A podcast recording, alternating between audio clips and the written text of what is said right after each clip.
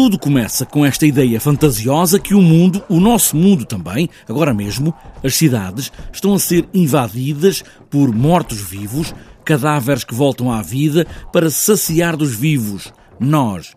Alex Casal parte desta ideia e de inúmeros textos para criar este espetáculo. Como falar sobre um assunto que afeta a nossa vida com um pé totalmente na ficção, considerando que aconteceu um apocalipse zombie no mundo, ou pelo menos em Lisboa, e, e mortos-vivos estão a cambalear pelas ruas e atacar as pessoas. Sabemos apenas que uma multidão de mortos-vivos está a bater nas portas fechadas do Teatro Nacional Dona Maria II e os espectadores estão aqui para assistir uma conferência que vai ensinar-lhes como sobreviver a essa crise. Esta conferência é uma espécie de manual prático de sobrevivência pós-apocalíptica.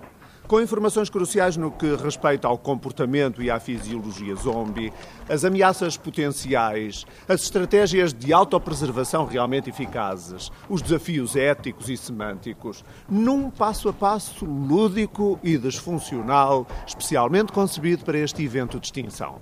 Bora lá. O lugar onde estão os espectadores é quase no topo do Teatro Nacional, na sala da cenografia, que tem logo uma outra dimensão para esta conferência, onde todos se vão também transformando. Considerando que esses atores se prepararam para apresentar essa conferência. Então, eles estudaram, todos os autores estudaram as medidas teóricas e práticas para melhor entender essa ameaça e estão aqui com muita disponibilidade e bom humor para apresentar essa, tanto essas teorias quanto essas medidas práticas aos espectadores. Os espectadores podem descansar que, apesar da vontade, vão ficar assim apenas pessoas que assistem a uma conferência sobre zombies, quando o mundo, agora mesmo, está a ser ameaçado. Não vamos esquecer que cada um de nós aqui também se pode transformar em zombie. Sim, qualquer um de nós se pode tornar num deles. Eu não.